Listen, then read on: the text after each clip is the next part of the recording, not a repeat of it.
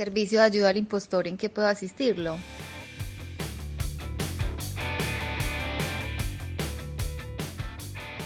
Buenos días, buenas tardes, buenas noches. Aquí en otro, en otro servicio de ayuda al impostor, una nueva entrevista. ¿Qué tal mis compañeros de viaje? ¿Cómo le va? Federicos. Hola, Baroni.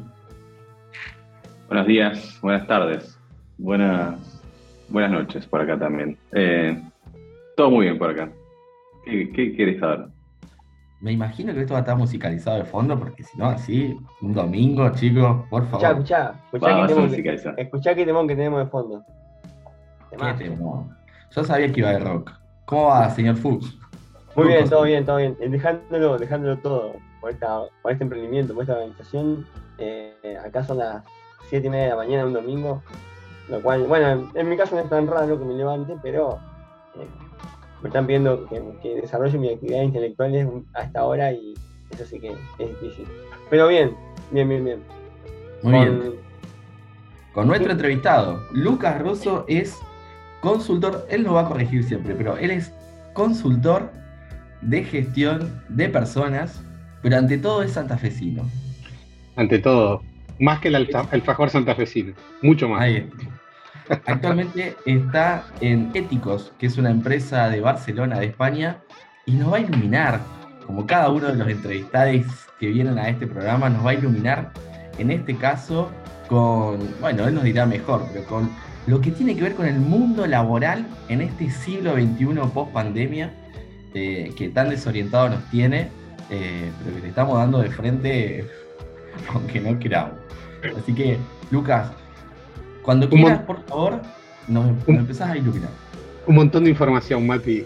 Mundo, laboral, siglo XXI y pospandemia. Eso es muchísimo ya. Es como, bueno, podemos hablar eh, tres días seguidos, ¿no? Porque tiraste tres temas que, que son como, como súper pesados, ¿no?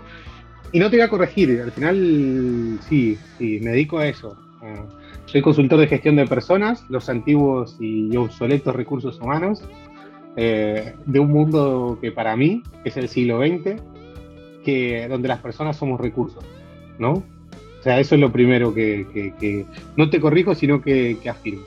Y eso es un poco lo que me di cuenta después de pasar por muchos lugares y por, por muchas profesiones dentro de mi vida, que una de las cosas que me gusta es cambiarle la vida a las personas. Antes lo hacías de otra óptica, ahora lo hago desde las empresas, ¿sí? Y ese es un poco a lo, a lo- a lo que me dedico. ¿Y, y por qué me parece que está súper bueno el tema que vamos a hablar hoy? Porque, nada, si pensamos así rápidamente, más o menos, trabajamos más de 8.000, o perdón, 81.000 horas en nuestra vida. Eso puede parecer poco o puede ser, parecer mucho. No sé qué les parece a ustedes. Eh, Yo creo que ya puedo cuestionar ese, ese número en algunas personas que conozco, cercanas. De lo que están alguna, alguna de ellas, alguna de ellas en esa charla. Eh, eh, No, Quería contar, número ¿no? fuerte. ¿Qué significa? Es un número fuerte, Fede, ¿por qué? Porque ¿qué significa 80.000, ¿Qué 80.000, 81.000? ¿Qué, qué, qué significa al final? Son 10.000 días, 10.000 días que vamos tachando muchas veces y si no somos conten- no estamos felices y no estamos contentos con lo que hacemos. Que al final, si más o menos pensamos que trabajamos unos 250 días al año, depende cuántos feriados tenga eh, el, país donde estamos, eh, trabajamos una media de 40 años, ¿no? Una media. Hay países que se trabaja más, hay países que se trabaja menos, hasta llegar a la, a la tan ansiada jubilación para algunos. ¿Y qué, qué dice eso? Que lo único que hacemos más que trabajar es dormir. Algunos como, como Fede que se levantó a las 7 de la mañana, no tanto. Y como el otro Fede que se levantó, que ya fue gimnasio hasta ahora, todo. eh, bueno, no sé qué tanto está durmiendo. Está, está con muchas entrevistas y demás, entonces no, no sé qué tanto está, está durmiendo. Pero, pero trabajamos mucho. y cuando, cuando eso se vuelve una carga, es un problema. Y seguro que alguno lo, lo vivió, ¿no? Al final, cuando pensamos en el trabajo y pensamos que, mm, eh, que nuestro trabajo empieza a ser como, como miserable y que nuestro trabajo no está bueno y que es una carga, bueno, es un sufrimiento que tenemos que cargar como mínimo durante ocho horas al día, y que me parece un montón. Ya, ya, para empezar a hablar me parece muchísimo, ¿no? Entonces, eh, creo, creo que, que va Genial, genial. Vos sabés que dijiste algo y, a mí me, como que me, tocó abajo de la línea de situación. Eh, vos nombraste esto de eh, cuando hablas de las cantidades de, días que uno trabaja, dijiste días que uno va tachando. yo tengo la sensación de que cuando uno empieza a, tachar los días que va trabajando, es que ya quizás tiene que empezar a ver de, cambiar de trabajo. Eh, escuchá, em, mi pregunta va por este lado. Eh, eh, si uno se empieza a sentir desconforme con su, con su trabajo, tiene que empezar a ver, digamos, esto, si va para otro lado y, me interesa saber cómo es, cómo es, digamos, cómo es justamente eh, el proceso de selección, digamos, si yo quiero cambiar de trabajo, ¿qué hay, qué hay de otro lado? O cómo, fue, o cómo es eso en el, en el tiempo, si siempre fue todo igual, o, hay algún tipo de evolución en ese concepto. lo, primero te, respondo a, lo que me decías, lo de tachar los días. Lamentablemente hay, distintos datos, ¿no? y depende también qué parte del mundo se lo observa, además, ¿no? Pero solamente podemos decir que menos de un tercio de las personas eh, que, trabajan actualmente se encuentran satisfechas y contentas y comprometidas con el trabajo. es muchísimo son 3 de cada 10 personas están en, esa situación. Quiere decir que 7 de cada 10 prácticamente o trabajan porque trabajan eh, y lo hacen por, un salario que es súper válido, eh, o van tachando los días, que, a nivel de, salud mental tampoco es bueno.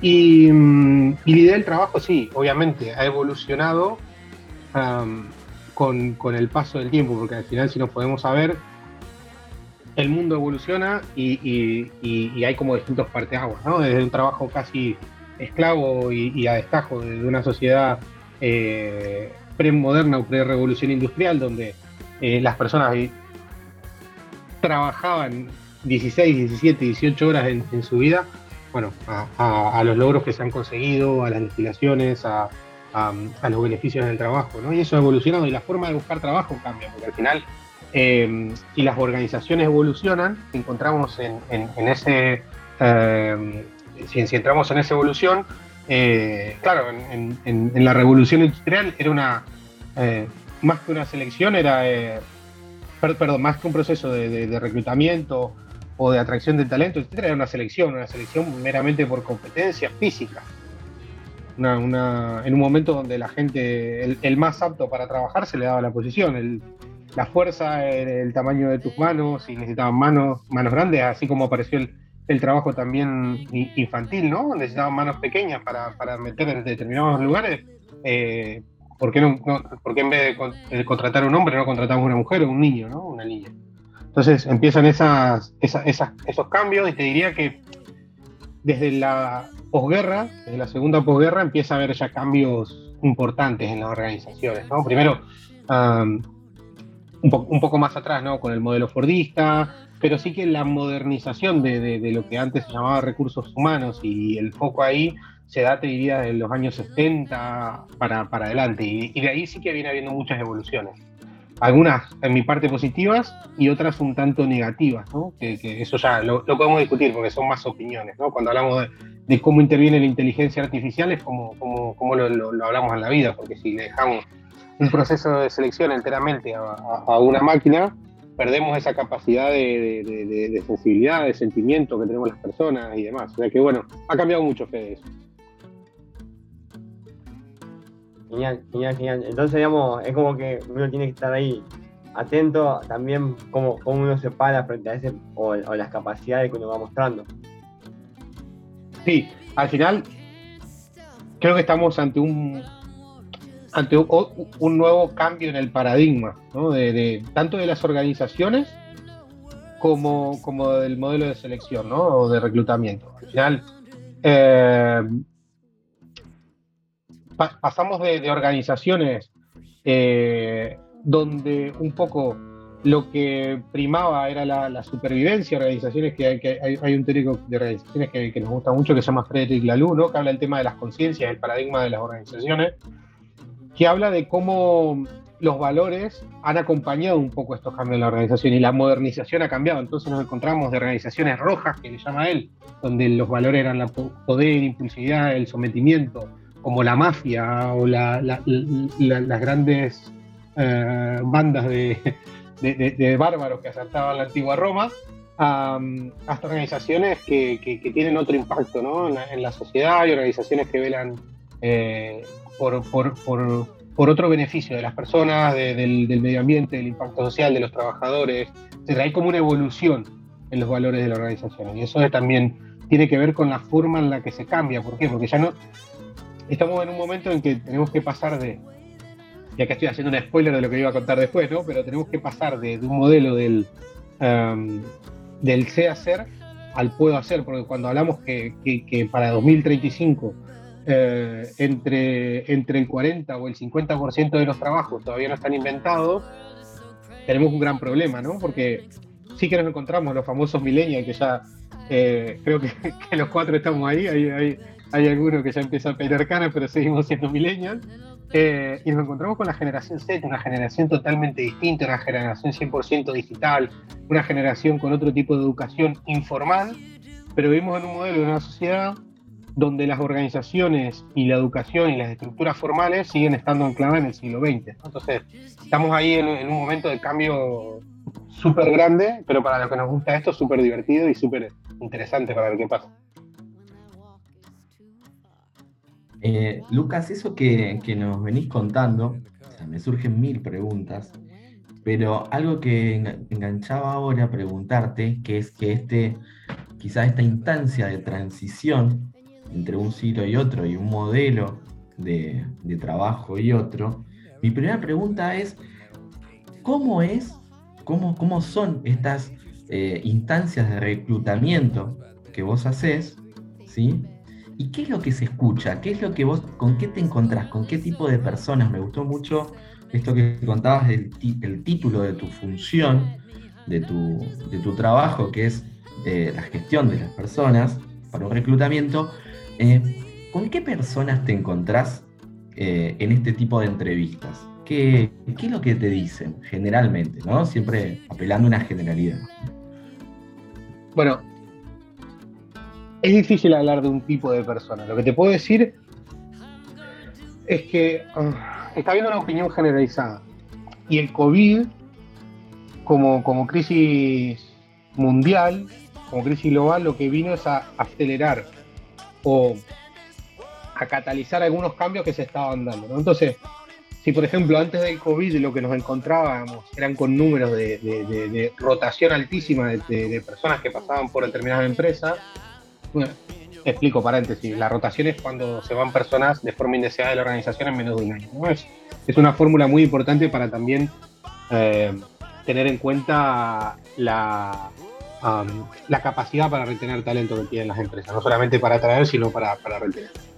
Y pasamos de, una rotación del 40% en algunos países de Europa o en Estados Unidos, eh, y ahora cuento por qué aclaro, a, incluso aumentar esto, ¿no? Y a fenómenos como, como, como, el, el, Great Reshuffle o, la Gran Resignación, el Great Resignation en Estados Unidos, ¿no? Donde personas dejan los trabajos en masa eh, por cuestiones que ya no tienen que ver solamente con, con, lo salarial, sino tienen que ver también por cuestiones culturales, por cuestiones motivacionales, por qué los vincula las personas con las empresas, ¿no? Entonces, cada vez me encuentro mucho más de esto y digo por, por, qué, por qué aclaraba que es en Estados Unidos y, y, en Europa.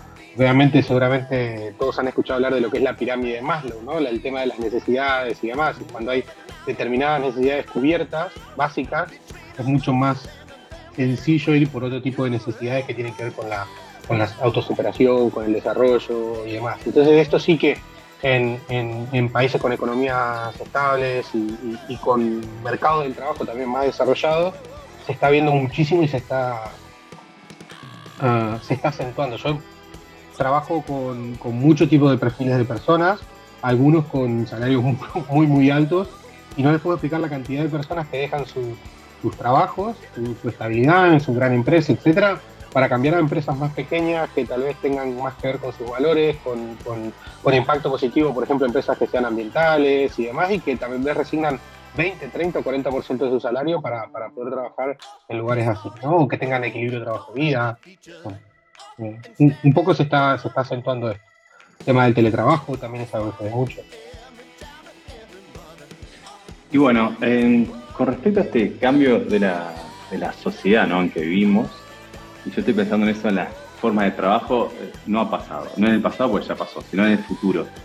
Eh, ¿cómo, ¿Cómo se maneja la incertidumbre? Porque yo imagino, decir, bueno, tengo que reconocer talento. Bueno, reconozco talento. Pero esa persona, si es algo a futuro, en realidad no lo hizo, no hizo esa tarea, no hizo ese nuevo trabajo. Entonces, ¿cómo se puede estimar que va a ser ese trabajo futuro bien y cómo, bueno, porque en realidad ni él sabe lo que va a querer porque no existió, todavía no, no, fue creado, y, y, el reclutador o la, la, empresa tampoco sabe qué es lo que va a querer en el futuro. Entonces, ¿cómo se maneja esa incertidumbre con las personas? Un poco filosófica. No, no es, no es nada filosófica, es súper real y lo importante es bajarla a la realidad. Pero lo primero que, te pregunto, Fede, ¿qué es el talento para vos? ¿Qué, qué significa? ¿Qué, ¿Qué, qué, te viene a la mente cuando hablabas de talento? Para mí es, es de acá, sería la habilidad de empezar a hacer algo que no hicimos en el pasado, hacer algo nuevo y poder resolver eso, eso esa incertidumbre, eso, ese problema nuevo que nos aparece ahí yo te lo abro muy a futuro, lo pienso. ¿Y esto es talento o potencial? Ah, es que para mí potencial es más referido a, algo, algo pasado. Potencial es algo por ahí, no sé, sos bueno administrando servidores, sos bueno administrando tres servidores, bueno, puedes ser bueno administrando 300. No sé, me imagino algo así, más potencial, como la capacidad de extrapolar tus actividades. Talento lo veo más como algo de que algo que no existió, algo que no existe, puedo hacer algo en el futuro. Para mí talento tiene que ver con alguna habilidad eh, que, tiene la persona, ¿no? Una habilidad propia, algunos dicen innata, eh, una habilidad, una capacidad eh, que la tiene facilitada esa persona, que, tiene, que es más espontánea. Lo, lo, entiendo por ese lado el concepto que me parece muy interesante y que me interesaría mucho, Lucas, que nos cuente por qué las empresas utilizan ese tipo de sustantivo para, para, bueno, para una categoría, en este caso, de reclutamiento o de, búsqueda de personas. Bueno, al final hay, como una distinción entre, entre, entre talento, habilidades y, potencial. Pero, por ejemplo, eh, y voy a poner un ejemplo que me encanta, ¿no? Y que nos va a llevar a, a toda a, una mano del corazón y, aquí discutimos con el que querramos. Messi, cuando llegó al Barcelona, ¿tenía talento o tenía potencia? o tenía las dos cosas. ¿No?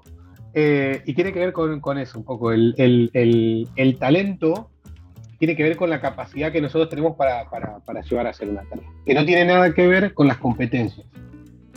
¿Vale? O, perdón, está bastante relacionado, digo, pero cuando hablamos de talento, eh, lo importante es bajarlo a competencias, a competencias técnicas, competencias transversales, entender qué puede o qué sabe hacer una persona para resolver una determinada situación. ¿Sí? Y cuando hablamos de potencial, hablamos de la capacidad de la persona de desarrollarse en distintas áreas. Al final hay como distintos modelos de, medir el potencial, pero al final, no sé, ¿qué creen? ¿Qué creen? ¿Que todos tenemos potencial o no?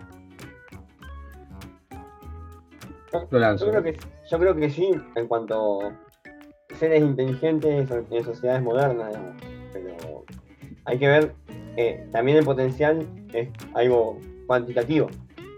Sí. El, el, Fede, ahí estoy 100% con vos. Potencial tenemos todos, o sea, personas que tienen 20 años, personas que tienen 40, o personas que tienen 60, o personas que tienen 80. Lo importante es medirlo. Una persona de 60 años puede tener más potencial que una persona de 20 porque se puede medir, se puede medir. De hecho, nosotros tenemos como distintas fórmulas de trabajar y, de medir el potencial y termina siendo súper importante, ¿no? Y volviendo un poco a la, a la pregunta de, de, Mati, ¿no? Y, de Fede, las empresas que no entiendan que tienen que dejar o que tienen que transicionar su, su, su, modelo de, de, de, selección, desde el modelo de puedo hacer o el, o sé hacer ahora, el modelo de puedo aprender o puedo estar listo, creo que van a tener un problema en el corto plazo. ¿Por qué? Porque salvo empresas eh, muy puntuales y demás que, no evolucionan mucho y que, que, que, solo tienen algunos cambios a nivel de digitalización y que eso es, fácil de aprender, la mayoría de las empresas ven cambiando los procesos y ven cambiando la forma de hacer lo que hacen todos los días. Y si no encuentran personas que se puedan adaptar y que puedan aprender a hacer estas cosas, es complicado. O sea que eh, también justo dijiste algo, o esto que estás presentando ahora me, pasó una vez en una entrevista que tuve, en cuanto a eh, sentado ahí frente al grupo de personas que estaba evaluándome, digamos, que no eran gente que trabaje en, no quiero usar la palabra recursos humanos porque está mal, pero bueno. usalo, usalo, usalo, no pasa nada. la tomamos por eh, Sino que eran eh, personas que estaban relacionadas a la función que yo iba a cumplir, eh, o que, que esperaban que yo cumpla ahí eh, estaban evaluando mi, mi, currículum y, me preguntaron, ¿y vos por qué hiciste esto? Que era había desarrollado una capacidad, o había trabajado, o me había metido en, a estudiar algunas capacidades que no, estaban totalmente relacionadas a mi, a, esa, al resto de mi currículum. ¿sí? Y yo me quedé, me, me quedé, me quedé pensando en, eh, pero vos pensás que toda la gente que va a trabajar con vos, o, o vos mismo, va a hacer lo mismo que estuviste haciendo durante 20 años, durante los próximos 15 años que te quedan de, carrera, porque si pensás así, probablemente le, le digamos, como que hay las habilidades transversales por ahí, son lo que le te dan la capacidad de decir, bueno, a ver cómo, cómo voy resolviendo los nuevos problemas. Para los viejos problemas ya tenés los manuales capaz, Para, digamos, te ves cómo, cómo vos ves en la persona que, o en vos mismo la capacidad de ir incorporando nuevas herramientas o, nuevas formas de, sortear los nuevos problemas que va a tener.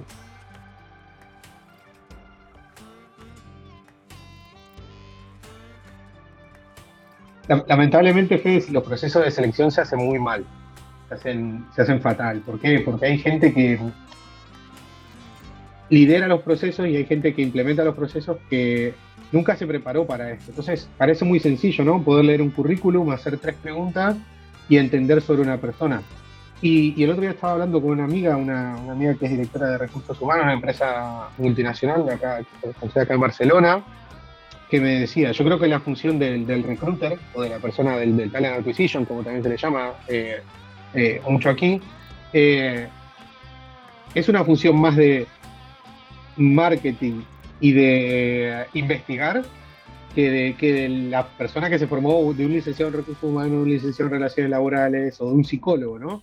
Porque al final eh, pasa mucho por vender la empresa, por contar cuál es, cuál es esa propuesta de valor de la empresa, se funciona mucho con la parte de marketing, pero también ah, pasa por entender muy bien quién es la persona y cuáles son esas capacidades de la persona. Entonces, a tu, a tu pregunta, sí, se hace muy mal tengo la suerte de haber participado en muchas formaciones en, empresas de, distintas, de distintos sectores, de distintas áreas y de distintos tamaños. Y, lamentablemente la gente que, hace los procesos de selección, eh, mucha gente no está, no está realmente preparada para hacerlo. Entonces fallan muchísimas cosas desde, desde la experiencia del candidato al aplicar y no darte una respuesta, al entrevistar, hacer buenas preguntas, saber qué tengo que preguntar, hacer preguntas eh, con sentido, ¿no? Preguntas que, me puedan aportar valor y que pueda extraer información interesante de la persona. Un poco lo, que le comentaba a, mi compañera, ¿no? Sí, la función de marketing está bien, pero también hay que entender o saber cómo hacer ese paso del entender qué es lo que hizo la persona para intentar predecir, que es muy difícil, obviamente, en un comportamiento humano, pero intentar predecir cómo se va a comportar esa persona en una situación similar en el futuro, ¿no? Eso es un poco lo que, lo que tenemos que hacer, porque al final se hacen preguntas muchas veces teóricas que, que, la persona va, lee un manual y, puede responder, eh, pero al momento de hacer las cosas no te, no te, vas a encontrar con estas competencias técnicas o transversales que necesitamos. Y, te pongo un ejemplo súper concreto, ¿no? Al final, eh, un piloto de avión, por ejemplo, te, te, hablo de algo que trabajé, ¿no? El proceso de selección para, para piloto de avión formando gente que, que selecciona pilotos, ¿no? Claro, yo necesito contratar un piloto que sepa, que sepa pilotar un avión, que sepa aterrizar, que sepa despegar, etcétera. Pero también necesito un piloto que pueda controlar el equipo, que pueda manejar determinadas situaciones, etcétera. Y eso, si yo lo pongo solamente en una parte teórica no lo voy a saber, pero al piloto lo tengo que llevar a un simulador, lo tengo que hacer hacer cosas. Entonces, bueno, un modelo distinto. Es, un modelo de selección distinto y creo que para, para, el siglo XXI y para lo que se viene la gente tiene que preparar mucho más para, para, para, para no tener lo que nosotros llamamos falso positivo en los procesos de selección, es equivocarnos con la persona que contratamos. Que al final es un costo súper grande a nivel psicológico para las personas, para los compañeros de esa persona que cuando, sale, pero a nivel también de económico para la empresa. Una reponer una empresa en su lugar de trabajo sale entre un 40 y un, un 50% de su, de su salario anual, Es mucha plata que se pierde, mucho dinero. Eh, me, queda mucho a pensar y a preguntarte con respecto a, bueno, digamos, eh, primero pareciera que hay toda una necesidad de que aquellos reclutadores eh, tengan una actualización o una, según tu criterio, una formación mucho más, pareciera, integral, más ampliada de, bueno, como decir, de muchas cosas para, afinar, por así decir, eh, este tipo de selección. Si, no, no comprendí mal hacia dónde vas, Lucas. Como nuestro programa es un servicio, eh, y, es importante también que, nuestros oyentes puedan aprovechar, aparte de, poder escucharte e interesarse en este tema, eh, aprovecharlos de su, lugar. ¿Vos qué considerás que es importante que una persona eh, tenga, haga, proponga, diga eh, en una entrevista de reclutamiento que le pueda favorecer, que le pueda facilitar digamos, el objetivo, en este caso de ser contratado o no. Eh, quizás uno entiende que a veces uno va, o algunas personas van a entrevistas eh, quizás con un objetivo no tan claro, sino directamente poder eh, llegar a esa instancia. me surgen esas preguntas, digamos, ¿qué, ¿qué, es lo que si una persona debería saber antes de empezar así o realizar una entrevista de estas? Lo, primero que te voy a decir, Mati, es que no hay una fórmula mágica. Eso es lo primero. Eh, lo segundo que te diría es que la clave está en la autenticidad, en ser quienes realmente somos. Porque, y, volviendo al nombre del programa, ¿no? De servicio de ayuda al impostor. Eh, lo importante es cuando estemos en un, en un proceso de selección o una empresa, no impostemos. Al final, lo importante es que la empresa nos, elija o nos escoja por, eh, por quienes realmente somos y por lo que podemos hacer y por lo que podemos aprender a hacer. Pero lo importante es también poder decidir en qué empresa voy a invertir mi talento. Sé que esto es fácil decirlo, no siempre es fácil encontrarlo y hacerlo, y también, eh, por eso también decía que no todos los mercados y todas las situaciones laborales son, son, las mismas. Entonces, lo primero que, que te diría es entender a dónde voy, entender qué quiero conseguir de, ese precio y si realmente eh, me motiva estar allí. Y si, si, si, encaja todo eso, para poder, para poder encontrar una vida que sea feliz, ¿no? que vaya ah, que vaya alineada con lo que quiero, ¿no? Lo, que tengo que saber es a dónde voy y a dónde voy a invertir mi talento. Al final, el talento tenemos todo, eh, lo importante es encontrarlo. Y lo otro es ser súper auténtico. Eh, yo creo que no es engañar porque al final el engaño cae, cae súper pronto. Al final, cuando decís que sabes hacer una macro en Excel y llegás ahí y no sabes ni una fórmula, vas a tener un problema. Eh, y eso es lo primero. Y lo segundo, y creo que las, las empresas también tienen que poner de, de, su parte. Yo soy muy crítico con las empresas. O sea, muy, muy crítico porque creo que están ancladas en un modelo del pasado, súper, súper en el pasado y que creo que tienen que mm, entender mejor a las personas y qué es lo que, lo que realmente van a buscar cuando buscan. Porque muchas veces cuando las empresas van a buscar algo, no tienen ni idea de lo que buscan más allá de, lo que nosotros llamamos un subtitle, un título o, una posición de un puesto de trabajo, eh, no tienen ni idea realmente qué, lo, qué es lo que buscan. Entonces que soy, soy muy crítico cuando, cuando no saben qué es lo que van a buscar. Y eso también es súper importante. Y bueno, eh, con respecto a esto, yo pienso también del lado, viste, por ejemplo, de la entrevista, cuando uno no es auténtico, ¿no? Yo pienso cuando las empresas no son auténticas. Eh, ¿Qué pasa con el tema del marketing? Hay, yo imagino que hay mucho humo vendiendo que eh, somos la mejor empresa del mundo para trabajar y después entras y no se cumple esto. ¿Cómo ves que están las empresas ahora? Para mí hay un cambio de acá a 10 años en el pasado. Antes mucho la variable del salario, decir, bueno, ya yo te pago esto, vení, trabajá, y ahora es como que ya la gente rota más, tiene menos miedo de cambiar trabajo, no sé. ¿Cómo ves la situación con el tema del marketing y la autenticidad de las, de, las empresas para buscar talento? La verdad, Fede, que es súper importante eso, porque estamos en un mundo donde, lo que te decía, lo de esta conversación con mi amiga, eh, donde, donde la parte de, recursos humanos o gestión de personas, marketing, comunicación, eh, es un punto de contacto, ¿no? Que se llama employer branding. Al final, eh, las, las marcas, las empresas se han dado cuenta que la primera toma de contacto que tienen las personas con, con esto, con, con, su empresa, es muchas veces una, una publicación de una vacante, ¿no? Y es una buena forma de contar lo que tenemos a través de, un modelo que se llama, no, no, no, no los voy a aburrir, ¿no? pero se llama la, el Employee Value Proposition, que es la propuesta de valor donde las marcas o las empresas, mejor dicho, suelen tender a comunicar como cinco cosas, ¿no? Por un lado, cuál es su cultura, que antes no se comunicaba, ahí estoy 100% con vos, Fede, antes solamente se, decía cantidad de de trabajo, el lugar donde, donde había que trabajar y, y, poco más, y algunas tareas que hacías. Ahora se comunica la cultura, cuáles son los valores, qué se espera de la persona, etc. Se, se cuenta también un poco del balance vida-trabajo, si tenemos teletrabajo, si tenemos flexibilidad de entrada y salida, etc. Sí, se, habla mucho de todo lo que tiene que ver con ah, si la empresa tiene tal o cual premio, si se la reconoció por tal o cual cosa. Se cuenta mucho también todo lo que tenga que ver con, más con esta parte, con, compensaciones y beneficios, ¿no? que antes solamente era el salario, ahora empiezan a ver como cuestiones como si hay seguro de salud, si no hay seguro de salud, eh, si hay bonos por trabajar, si no hay bonos por trabajar, bueno, con distintas compensaciones.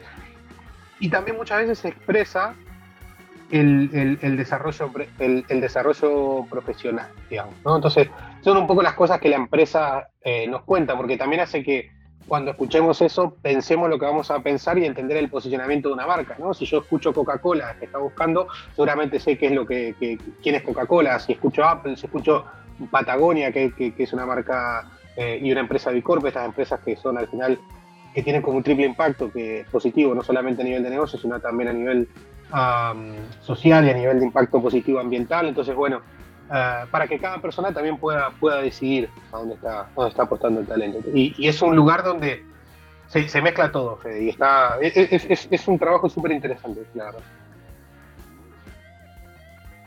Quedan dos minutos eh, para cerrar esta entrevista. La verdad que para mí es una sensación de que recién la empezamos. Tendríamos que seguir hablando un montón. Eh, personalmente a mí me quedan un montón de conceptos que me llevo.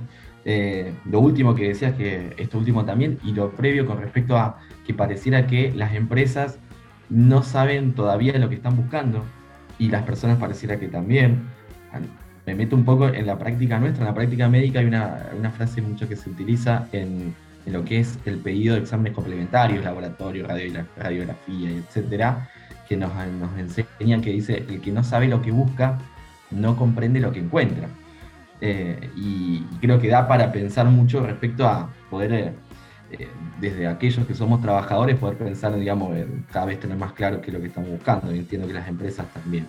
Pero la verdad que, Lucas, bueno, te agradecemos por todo esto que nos contás. Creo que da para alguna segunda entrevista. Eh, creo que hay algo interesante en un nuevo mundo que entra. Cuando hablas de, em, de los avances en los últimos siglos, creo que el siglo XX fue eh, muy caracterizado por la conquista de muchos derechos laborales. Esperemos que el siglo XXI eh, continúe en esa línea. Pareciera que no lo estamos viendo todavía. así que bueno, queda mucho por decir compañeros. te agradecemos de ya, Lucas. y bueno, quisiera que los compañeros también lo puedan saludar. Bueno, muchísimas gracias por echar luz en este tema y nada. Eh, nada, esperemos a ver cómo evoluciona la cosa. Vale, nada, gracias, gracias a los tres y, un placer. Seguro que, lo seguimos aquí. que vaya muy bien. Bueno, yo como para cerrar el programa, te agradezco nuevamente Lucas, agradezco a, Matías y a, y a Fede por acompañarnos nuevamente en este, este servicio de, ayuda al impostor.